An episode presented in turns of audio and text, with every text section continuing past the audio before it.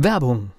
Was passiert, wenn der Chef oder die Chefin eine Auszeit nimmt und die Angestellten auf sich allein gestellt sind? Christian Pukelsheim und Michael Habekorst beschreiben in ihrem Buch Radikal weg die Herausforderungen für Unternehmer und Mitarbeiter, welche Vorbereitung notwendig ist und worauf unbedingt zu achten ist bei einer Auszeit. Radikal weg, wenn der Chef ein Jahr Auszeit nimmt und das Unternehmen dennoch funktioniert. Erschienen im Mentoren Media Verlag www.mentoren-verlag.de der Unternehmer Academy Podcast. Wir machen aus Menschen mit Know-how Unternehmer mit Erfolg.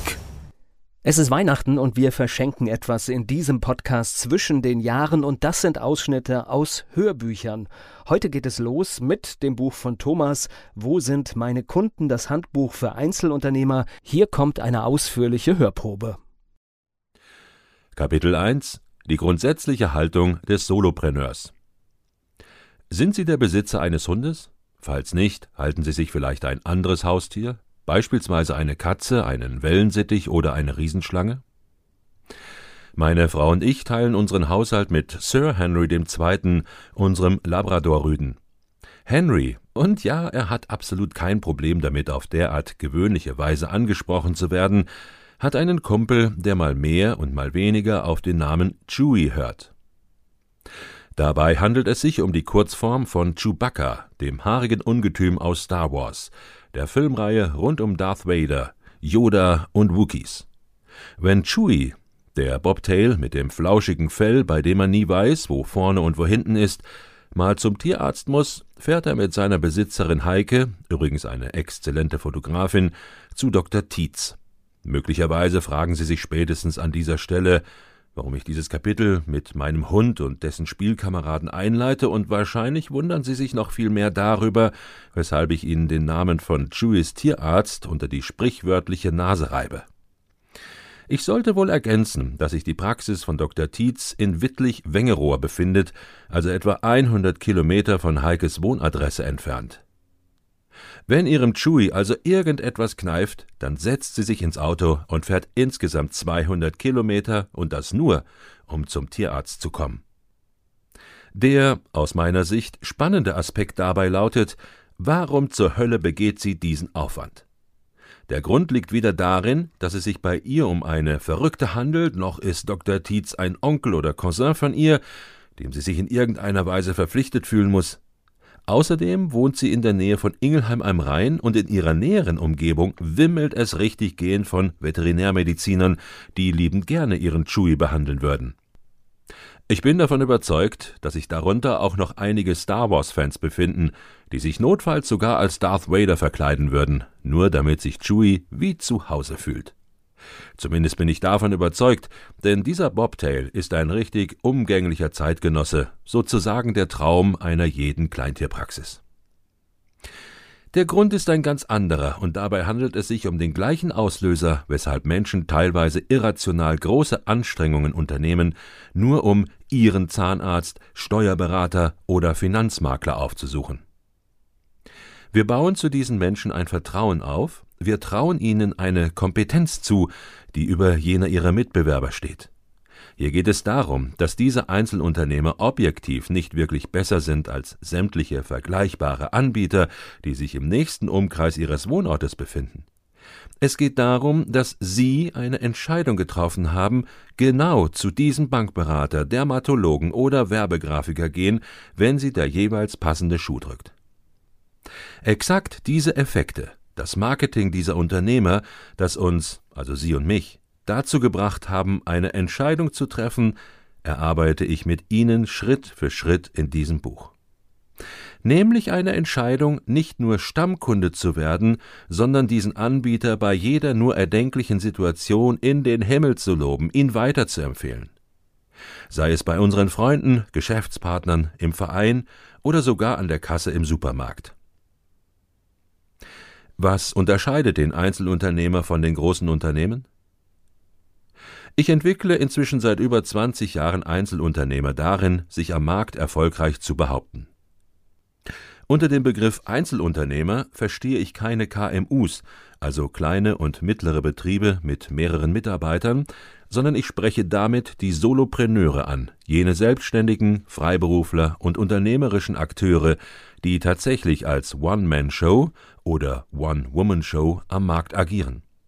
Jene Unternehmer, die maximal eine Assistentin beschäftigen, die ihnen, zumeist im organisatorischen Bereich, den Rücken frei hält. Alle anderen Aufgaben, die diese Einzelunternehmer nicht selbst durchführen können oder wollen, kaufen sie sich außerhalb ein. Sie buchen dafür Agenturen oder andere Selbstständige, beispielsweise den Webdesigner für die Gestaltung der Homepage. Was unterscheidet nun diese Art der unternehmerischen Aktivität von jenen Firmen, die mit einer bestimmten Zahl an Mitarbeitern am Markt auftreten? Es ist die Wahrnehmung von außerhalb, von deren Kunden und Auftraggebern. Bei einem Einzelunternehmer steht immer die Person selbst im Vordergrund. Jetzt weiß ich natürlich nicht, in welchem Bereich Sie tätig sind, doch bin ich mir absolut sicher, Ihre Kunden kaufen Ihre Dienstleistungen und Produkte, weil Sie als Person diese vertreiben. Im Falle von Firmen, die mehrere Mitarbeiter beschäftigen, steht das Unternehmen selbst weit mehr im Fokus der Kunden und weniger dessen Geschäftsführer oder Inhaber. Anders ausgedrückt wäre es überhaupt kein Problem, ein Unternehmen wie den Pharma-Riesen Stada zu verkaufen. Die Produkte, die Philosophie und der Marktauftritt lassen sich problemlos von einem anderen Pharmakonzern übernehmen, oder? Wie verhält es sich jedoch mit Ihnen, sofern es sich bei Ihnen um einen Einzelunternehmer handelt und nicht um den Vorstandsvorsitzenden von Stada? Lässt sich Ihre Geschäftsidee, Ihr Unternehmen so ohne weiteres von einem Mitbewerber aufkaufen? Ich denke nicht, und zwar deswegen, weil Sie es sind, Sie als Person, die letztlich von Ihren Kunden gekauft wird. Jetzt erkennen Sie möglicherweise auch den Unterschied zwischen einem Einzelunternehmer und Firmen mit mehreren Mitarbeitern im Auftritt nach außen. Vielleicht wird Ihnen an dieser Stelle auch klar, warum sämtliche Literatur zum Thema der Unternehmenspositionierung bei Solopreneuren, wie Sie es sind, nicht oder nur sehr eingeschränkt anwendbar ist. Wir lesen zwar leidenschaftlich gerne, wie es Google und Co. schafften, zum Milliarden-Dollar-Unternehmen aufzusteigen, doch deren Erfolgsgeheimnisse funktionieren bei uns schlicht und einfach nicht.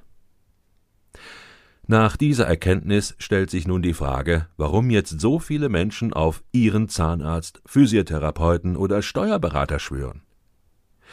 Wenden wir uns dazu noch einmal Dr. Tietz, dem Tierarzt von Chui, zu. Was macht ihn so besonders? Und ich kann Ihnen sagen, nicht nur Heike ist so verrückt, diese Distanz zu fahren. Seine Praxis ist voll mit Tierbesitzern, die hundert Kilometer und mehr auf sich nehmen, um ihrem Bello eine Spritze verpassen zu lassen. Pro Strecke, versteht sich. Waren Sie schon auf der Homepage dieser Kleintierpraxis? Falls nicht, unter tierarzt-tietz.de sollten Sie ihm mal einen Besuch abstatten. Es erwartet Sie keine technisch aufwendige Webseite, keine Fotoaufnahmen, die Ihnen den Mund vor Staunen offen stehen lässt, aber lesen Sie doch den Text auf der Startseite. Die wenigen Zeilen, die sich im unteren Drittel befinden. Dr. Tietz spricht seine Webseitenbesucher persönlich an. Er kommuniziert mit ihnen. Er spricht nicht von ihrem Hund, sondern von Apollo, dem Dackelrüden, und Zorro, die Maus. Außerdem verwendet er weder Fachbegriffe noch Ausdrücke, die maximal Brancheninsidern verständlich sind. Auf dieser Webseite steht nichts von einer Kleintierpraxis, wie man es meist bei Tierärzten findet. Dr. Tietz verspricht, sich um die Gesundheit aller Tiere vom Hund bis zur Maus zu kümmern. Dieser Unternehmer gibt ein klares Versprechen ab, und dabei fokussiert er sich ausdrücklich. Nicht nur das, er beschreibt es sogar so, dass ihn seine Kunden auch tatsächlich verstehen. Sie erkennen an diesem Beispiel bereits einige wesentliche Merkmale, die erfolgreiche Einzelunternehmer vom ganzen Rest unterscheidet. Doch die Homepage alleine ist es nicht, was diesen Tierarzt so besonders macht. Wenn man seine Praxis betritt, spürt man sofort, mit welcher Haltung dieser Mann an sein Geschäft herangeht. Die Warteplätze bieten genug Platz, damit die einzelnen Tiere Ruhe voreinander haben. Bei einem gemeinsamen Spaziergang erzählte mir Heike davon, und sie schwärmte richtig gehend davon, welch ein Segen für Tier und Besitzer es ist, einen ohnehin aufgeregten Bobtail nicht ständig davon abzuhalten, Kontakt zu sämtlichen anderen Vierbeinern aufzunehmen, die nur wenige Zentimeter entfernt in aller Stille zittern. Außerdem ist das Personal in dieser Praxis nicht nur freundlich, das erwarten wir ohnehin, sondern sie tragen wesentlich dazu bei, für eine beruhigende Atmosphäre zu sorgen. Alles in dieser Praxis ist darauf abgestimmt, um das Versprechen auf der Homepage einzulösen, nämlich sich um die Gesundheit unseres geliebten Haustieres zu kümmern, verriet mir Heike. Dass Dr. Tietz außerdem ein ausgesprochen umgänglicher Mensch ist, sich Zeit nimmt und eben nicht von einem Behandlungsraum zum nächsten rast, als wäre der Leibhaftige hinter ihm her, das versteht sich fast von selbst. Was meinen Sie, versteht dieser Tierarzt etwas von der Behandlung von Pferden? Möglicherweise, schließlich hat er es im Rahmen seines Studiums gelernt, doch er behandelt diese Tiere nicht. Denn er konzentriert sich ausschließlich auf Apollo, den Dackel bis hin zu Zorro die Maus, nicht mehr und nicht weniger. Das nenne ich Fokussierung. Ich gehe sogar einen Schritt weiter und behaupte, Dr. Tietz würde noch erfolgreicher werden, wenn er sich dazu entscheidet, seine gesamte Energie nur auf Hunde zu beschränken und auf nichts anderes. Oder nur auf Katzen. Sie werden später erfahren, warum die Konzentration auf eine enge Zielgruppe wesentlich für Ihren Erfolg verantwortlich ist und worauf Sie dabei achten sollten. Wie verhält es sich denn bei Ihnen in Ihrem Unternehmen? Fokussieren Sie sich oder bieten Sie ein möglichst breites Spektrum an Waren oder Dienstleistungen an, um tunlichst viele Kunden anzusprechen? Bitte bewahren Sie diesen Gedanken für das nächste Kapitel auf. Wir treffen keine rationalen Entscheidungen.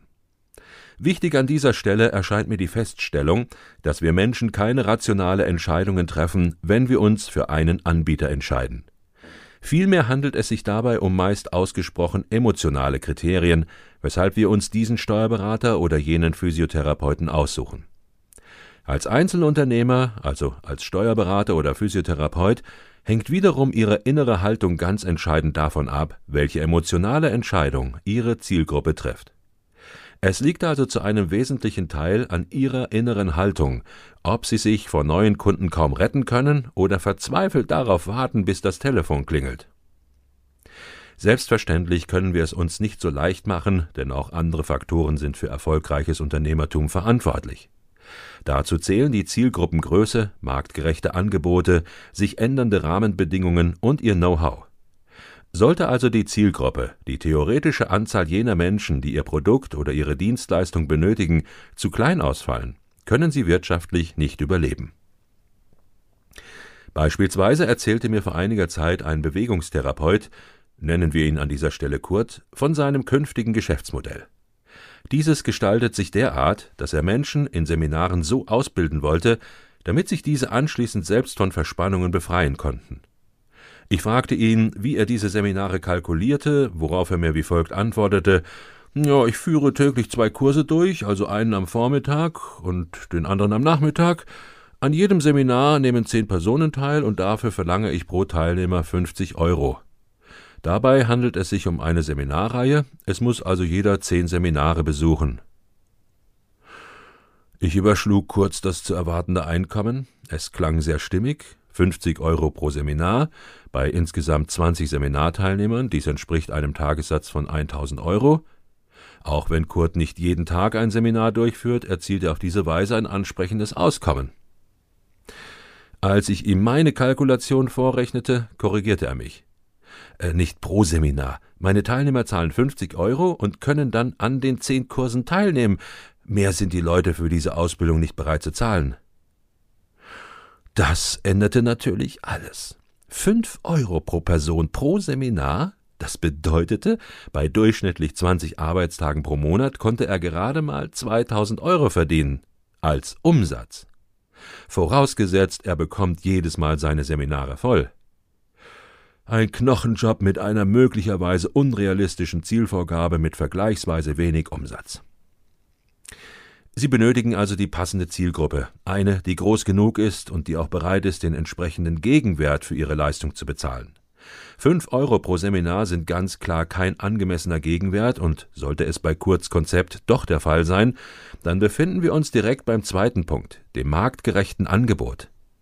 Hier stellt sich nämlich die Frage, was müsste Kurt anbieten, dass seine künftigen Teilnehmer, sagen wir, 100 Euro bezahlen.